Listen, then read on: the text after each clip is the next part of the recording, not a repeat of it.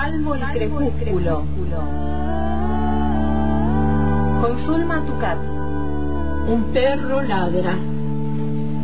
Solo está su voz en la tarde que cae.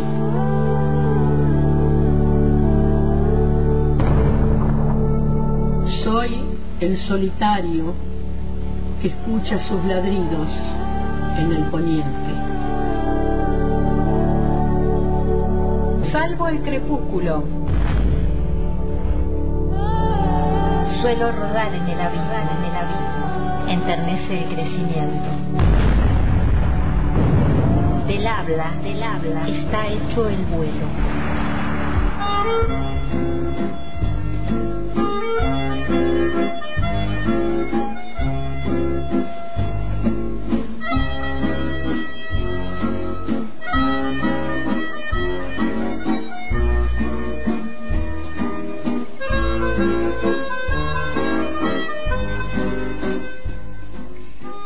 Hoy salvo el crepúsculo sin eh, Zulma Tucat en vivo, pero sí la vamos a tener este, grabada. Eh, vamos a escuchar eh, un salvo el crepúsculo que se realizó hablando y para conocer un poco más acerca de Cristina Peri Rossi. Eh, es una escritora uruguaya radicada en Barcelona, España. ¿Y por qué la traemos eh, otra vez eh, en este tiempo y en este año? Y en este mes de abril, porque Cristina Peri Rossi recibió el premio Cervantes. El premio Cervantes el pasado 22 de abril recibió este premio que eh, no lo pudo recibir en persona porque está atravesando un problema de salud. Entonces, la actriz argentina Cecilia Roth fue quien recibió este premio. Cristina Peri Rossi está radicada en Barcelona, está atravesando allí un problema de, de, salud y es por eso que no se acercó a recibir este premio. Tiene 80 años eh, y cuando le preguntaban de una revista eh, qué, qué, le había significado o, qué pensó cuando le contaron y recibió la noticia de que le habían concedido el Cervantes.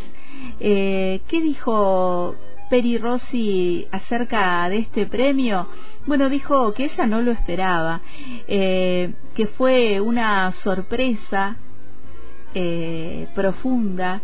Lo primero que sentí fue una sorpresa, dijo, y lo segundo, y lo segundo fue una alegría. ¿Por qué? Porque podré pagar el alquiler del piso y los gastos por un tiempo.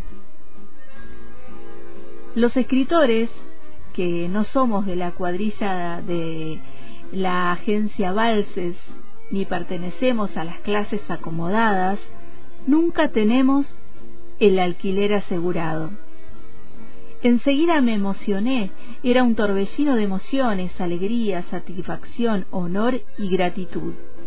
Muchos periodistas intentaron acceder eh, al apartamento donde vivo, eh, y otros llamaron por teléfono, sonaba y sonaba ese teléfono. Pero la alegría más profunda que sentí, le respondió Peri Rossi a esta eh, revista que le estaba entrevistando por recibir el Cervantes, fue porque iba a poder pagar el alquiler. Eh, esa fue la respuesta y lo que le respondió.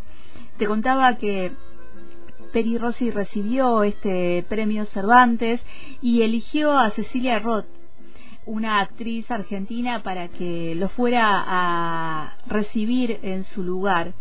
Cecilia Roth eh, dijo que fue todo muy mágico en ese recibimiento, porque ella no la conoce personalmente a Cristina, nunca se vieron, no son amigas, eh, pero eh, cuando recibe esta noticia de que eh, Cristina eh, quería que ella fuera la que recibiera este premio. Estaba en Buenos Aires, Cecilia Roth, y dice que le pareció en ese momento un pedido exagerado, muy insólito, pero a la vez, dice Cecilia Roth, tengo una amiga que es muy cercana a Cristina y entonces me fue contando que Cristina estaría muy feliz si yo leyera ese discurso que ella tenía para dar en ese recibimiento del premio. Entonces, como iba a estar en España, dije que sí. Intercambiaron mails eh, entre ellas, entre Cecilia Roth y Cristina Peri Rossi, y allí fueron acordando eh, cómo sería este recibimiento de este premio Cervantes eh, por Cecilia Roth pero para Cristina Peri Rossi. Cecilia Roth estaba allí en, en España porque fue a recibir la medalla de oro de la Academia del Cine en Madrid por la contribución latina que hizo al cine eh, español y por eso andaba eh, por ahí como iba a estar por ahí, decidió acceder a este pedido de la autora uruguaya. Era un discurso, cuando lo recibió, dice Cecilia Roth, era un discurso aparentemente ligero para decir, pero cada una de las cosas era tan fundamental para mí y yo necesitaba que se entendiera y que se escuchara. Entonces lo ensayé, lo ensayé, tanto, tanto lo leí y cada vez que lo leí terminaba emocionada y llorando. Dijo Cecilia Roth en declaraciones después de preguntarle cómo había vivido esta situación de recibir este premio Cervantes por Cristina Peri Rossi. Vamos a escuchar eh, la lectura que hace Cecilia Roth de este eh, discurso que le envió Cristina Peri Rossi referida al recibimiento de este premio Cervantes de Literatura el pasado 22 de abril y luego escuchamos a Zulma contándonos quién es esta escritora uruguaya. Cecilia Roth, en nombre de Cristina Peri Rossi, don Felipe le hace entrega de ese collar Cervantes desacraliza la belleza como atributo femenino y convierte a Marcela en una heroína trágica. Para conservar su libertad frente a los hombres que quieren poseerla y dominarla, renuncia a la vida social, aislándose del mundo, huyendo de los hombres. Por supuesto, esta heroína posteriormente sería calificada de histérica, frígida y neurótica al no asumir el rol que le asignaba la sociedad patriarcal. La comprensión que manifiesta Don Quijote hacia un personaje femenino real me hizo pensar que la locura puede ser un pretexto de exclusión de aquellos que esgrimen verdades incómodas. Lección que evidentemente aprendí, pagando un precio muy elevado hasta el día de hoy pero si volviera a nacer, haría lo mismo. Mi tío, que era un buen lector cervantino, no me habló nunca de ese pasaje, del mismo modo que me advirtió que las mujeres no escribían y que cuando escribían se suicidaban, como Safo, Virginia Woolf, Alfonsina Storni y tantas otras. Yo también tuve claro, como Marcela, que en una sociedad patriarcal ser mujer e independiente era raro y sospechoso. Cuando el jurado, al que agradezco el honor de este premio, enumera los motivos por los cuales me lo han concedido, habla de una firme y completa vocación literaria, pero también reconoce una lucha por los valores humanos, tantas veces vulnerados por el poder político o cívico-militar. Tuve que exiliarme de la dictadura uruguaya porque, como Cassandra, había advertido y denunciado su llegada. Y como castigo, mis libros y hasta la mención de mi nombre fueron prohibidos. Salvé la vida milagrosamente y vine a parar a España, donde otra feroz dictadura oprimía la libertad. Convertir la resistencia en literatura, como hicieron tantos exiliados españoles, y en lugar de renunciar a la sociedad, como Marcela, desde mis libros, desde mi vida, he intentado, como Doña Quijota, desfacer en tuertos y luchar por la libertad y la justicia.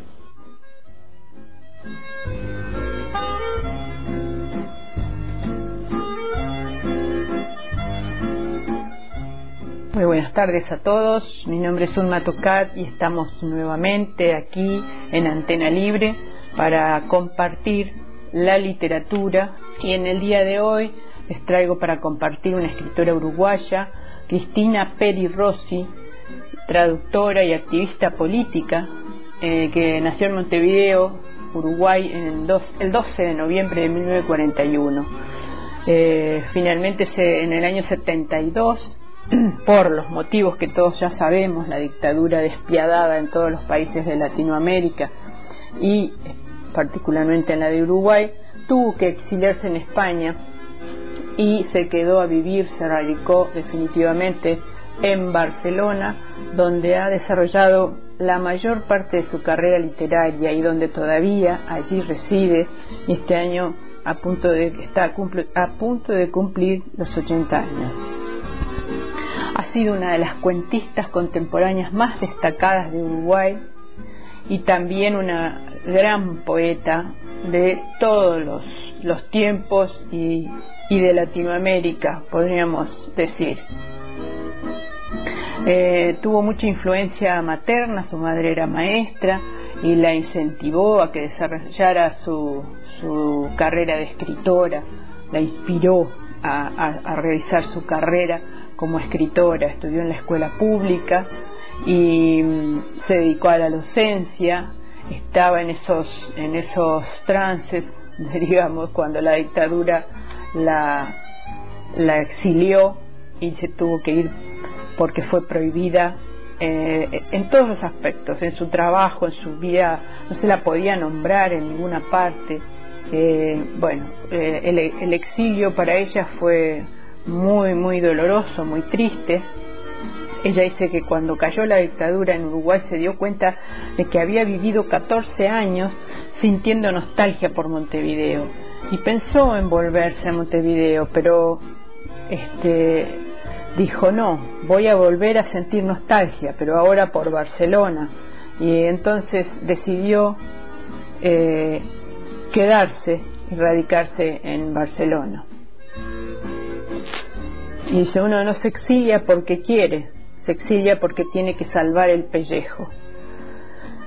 Eh, es un acto involuntario y, bueno, eh, la vida la llevó a, a, tomar esa decisión y a quedarse en, en Europa y también este, a, a, viajar por, y a vivir también en Francia y en Alemania. Eh, por eso ella se considera una ciudadana del mundo. Su carrera literaria se inició ya por los 60, era una escritora de izquierda y publica sus primeros libros con esa intención. Eh, era una escritora muy comprometida y una voz pública. Eh, tuvo una infancia bastante difícil, dice ella, entonces por eso sus, los protagonistas de algunos de sus libros son principalmente niños. Hay, bueno, sus primeras publicaciones eh, tienen que ver con eso. Sus primeros trabajos fueron dos colecciones de relatos, Viviendo en 1963 y Los Museos Abandonados en 1968, y una novela que se llamó El libro de mis primos en, en el 69. Viviendo fue escrita eh, mucho antes y cuenta tres historias realistas, Viviendo, El baile y no sé qué. Son narrativas con protagonistas feministas cada historia ofrece una visión oscura del mundo y habla de los lugares restringidos de las mujeres que lo habitan a ese mundo. La primera es una mujer que se ve condenada a una vida de soltera. Las últimas cuentan historias parecidas, la de la vida cotidiana de una mujer que le cuesta cambiar su destino y, tienen estas dos historias temas relacionados con el lesbianismo. Los museos abandonados eh, es un libro que, que tiene una colección de cuentos que podría, están relacionados, podría considerarse como una breve novela. La nave de los locos es una alegoría del exilio que va más allá de la política para desafiar también nociones de inclusión y exclusión a cualquier nivel de la experiencia humana, especialmente de los, del género y de la sexualidad. Eh, respecto a las temáticas, bueno, podemos hablar de que el erotismo, como dijimos antes, es un tema recurrente en su obra, usa su escritura como vehículo para explorar el deseo sexual. Tal es el caso de un relato que se llama Una pasión prohibida, que es del año 1986, y hay un ensayo, Fantasías eróticas, del 1991. Ahí, en este libro, intentó liberar el erotismo de la dominación masculina. El, el, libro discute detalles del erotismo como el mundo de las muñecas inflables, la prostitución, las fantasías de la violación, el sadomasoquismo. Eh, examina Perirossi cómo la imaginación y las fantasías eróticas están excluidas de la vida matrimonial y explora las ideas de usar una prostituta para cumplir las fantasías eróticas con el fin de evitar la mezcla de fantasía y realidad. Eh, y sostiene eh, un concepto que dice que el erotismo masculino utiliza el sexo como poder, como dominación y humillación, mientras el erotismo femenino es siempre más humanizado. Otro tema eh, recurrente en su en su obra es la identidad sexual. Eh, ella ya lo había, lo había, lo, lo, dijimos recién en el libro Fantasías eróticas, discurre sobre temas relacionados con el levianismo. Eh, muchas veces se la ha catalogado como lesbiana, como, como una mujer que, le, que tenía relaciones con otras mujeres, pero ella eh, no, no quiso nunca explicar nada, sin embargo se, se, la, se le conoce una historia, digamos, con otros hombres, entre ellos con hombres, digamos, con, entre ellos con Julio Cortázar, una relación de amistad profunda y un amor intenso.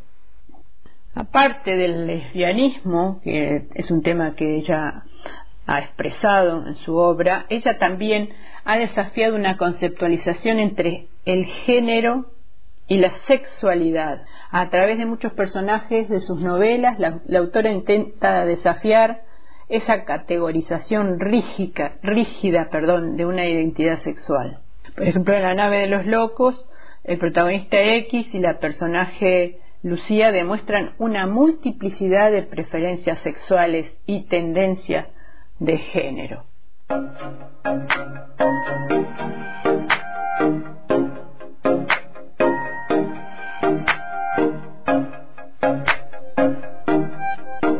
A ver si les gusta este poema, que se llama Género.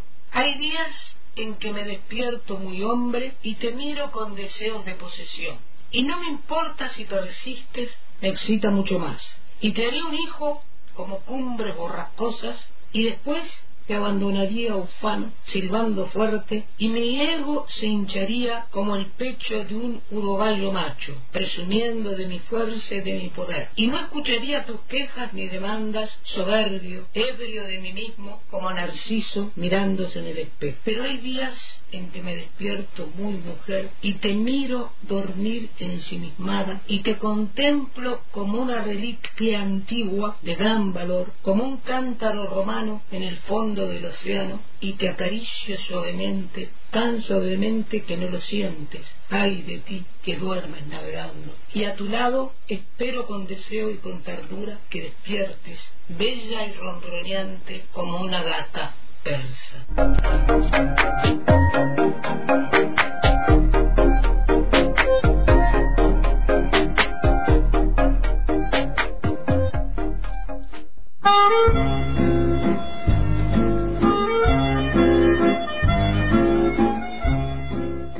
Otro de los temas eh, que mm, aparecen en la obra de Cristina Peri Rossi es el tema político. Como activista y política, la escritura de Peri Rossi está cargada de esos aspectos. Y bueno, y uno de ellos es el exilio, ¿no? Es un gran tema que aparece en toda su obra como una, un motivo para salvar su vida. Hemos mencionado mm, algunos relatos de su obra y hay mucho más, pero también podemos mencionar su poesía, ¿no? Evoé, que son poemas eróticos, descripción de un naufragio, diáspora, Europa después de la lluvia, aquella noche, inmovilidad de los barcos, las musas inquietantes, bueno, y ensayos, como decíamos, fantasías eróticas, eh, acerca de la escritura. Eh, escribió sobre Silvio Cortázar, sobre, perdón, sobre Julio Cortázar, eh, Julio Cortázar y Cris. Y lo último que ha escrito, ella dice que siempre está escribiendo poesía, pero en ensayos hay una obra que se llama La Insumisa, que es del año 2020, editorial Palencia. Vamos a compartir la lectura de algunos de sus poemas de la página A Media Voz, una página que, que utilizamos a menudo para compartir la literatura en este micro salvo el crepúsculo.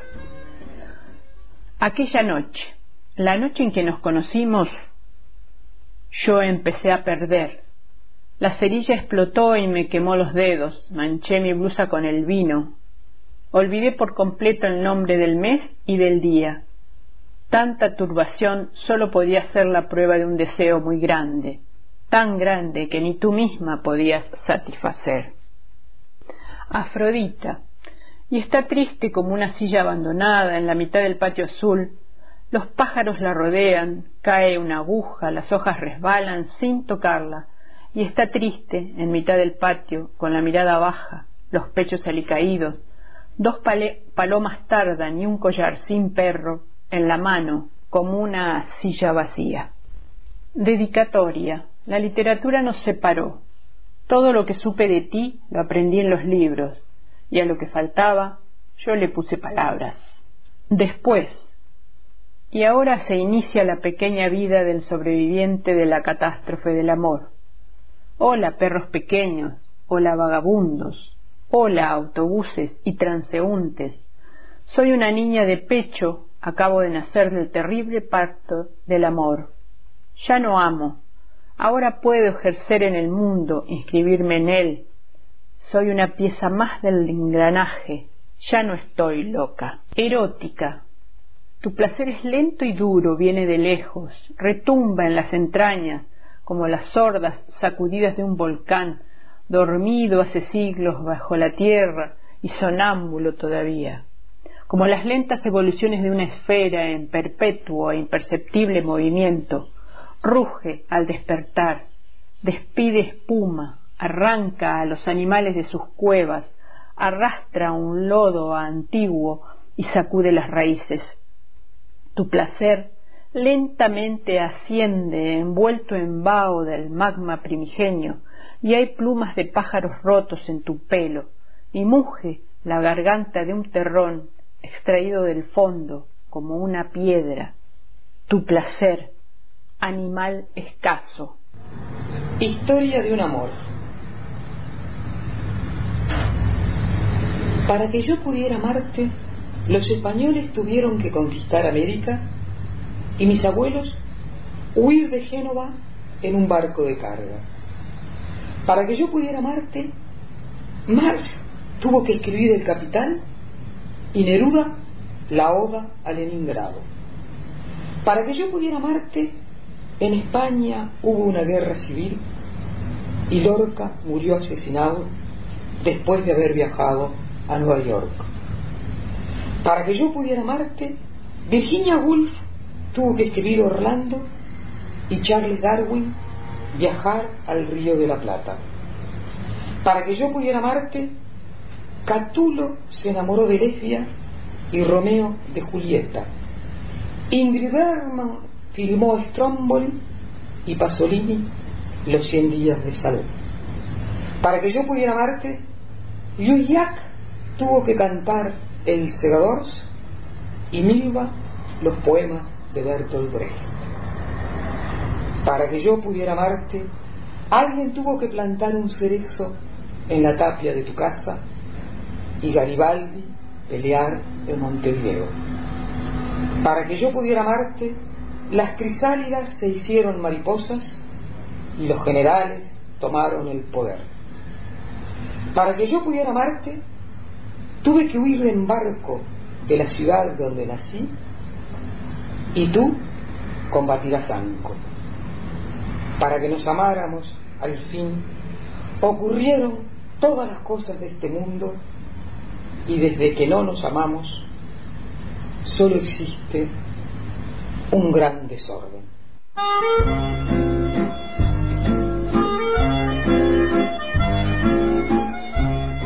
Una entrevista realizada en septiembre del año 2020 de Carmen Sigüenza de Madrid Dice Carmen, leer a Cristina Rossi, a Cristina Peri Rossi, siempre me da ganas de hacer el amor. Esta es una frase de la escritora mexicana y premio Cervantes, Elena Poniatowska.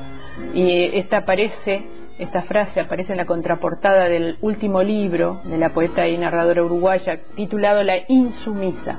Y ahí se resume el grado de humanismo y carnalidad que encierra el lenguaje de la autora en esta novela autobiográfica dice la, entrevista, es el actor de la entrevista Carmen Sigüenza que es una gran, que Cristina Peretrosi es una gran feminista, luchadora por la libertad, la igualdad y los derechos de las minorías, que ha sido asociada al boom latinoamericano.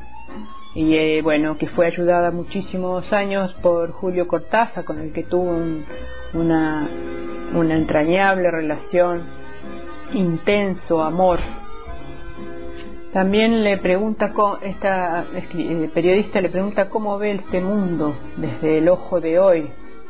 Y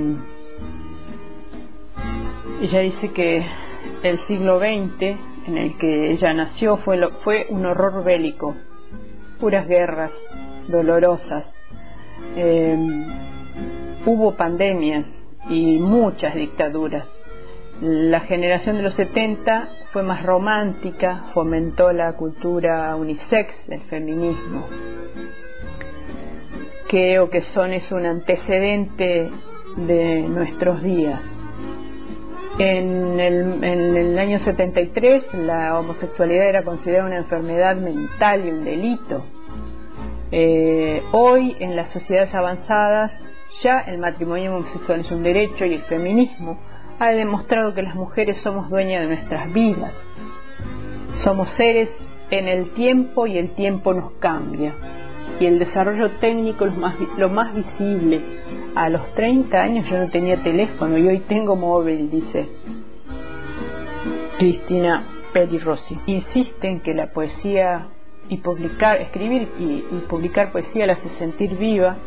Estoy a punto de terminar un libro que se llama A punto de poema, eh, sobre experiencias y sentimientos de los que no he escrito demasiado, como la enfermedad, las relaciones entre médicos y pacientes.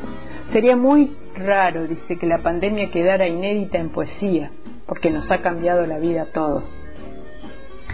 Pero, como siempre en los libros de Cristina Perirossi hay ternura, hay ironía, hay contraste, hay observación, hay esperanza y hay mucho amor. Desde el inicio de su, de su carrera, Cristina Perirossi ha sido reconocida por su escritura y ha tenido infinidad de premios que, bueno, ustedes pueden constatar en, en sus páginas, son innumerables, así como es innumerable su obra. Eh, los invito a, a, leer, a disfrutar de la obra de Cristina Perirossi, uruguaya. Hasta el próximo martes pueden saltarse las palabras y la noción no será la misma. No hay virus concebible para la conciencia colectiva. Salvo el crepúsculo. En el hilo invisible ya no hay relojes. Caracol de rutinas pasan las horas. La abeja en la flor no sabe de pandemia, solo trabaja. Salvo el crepúsculo. Con Zulma Tucat.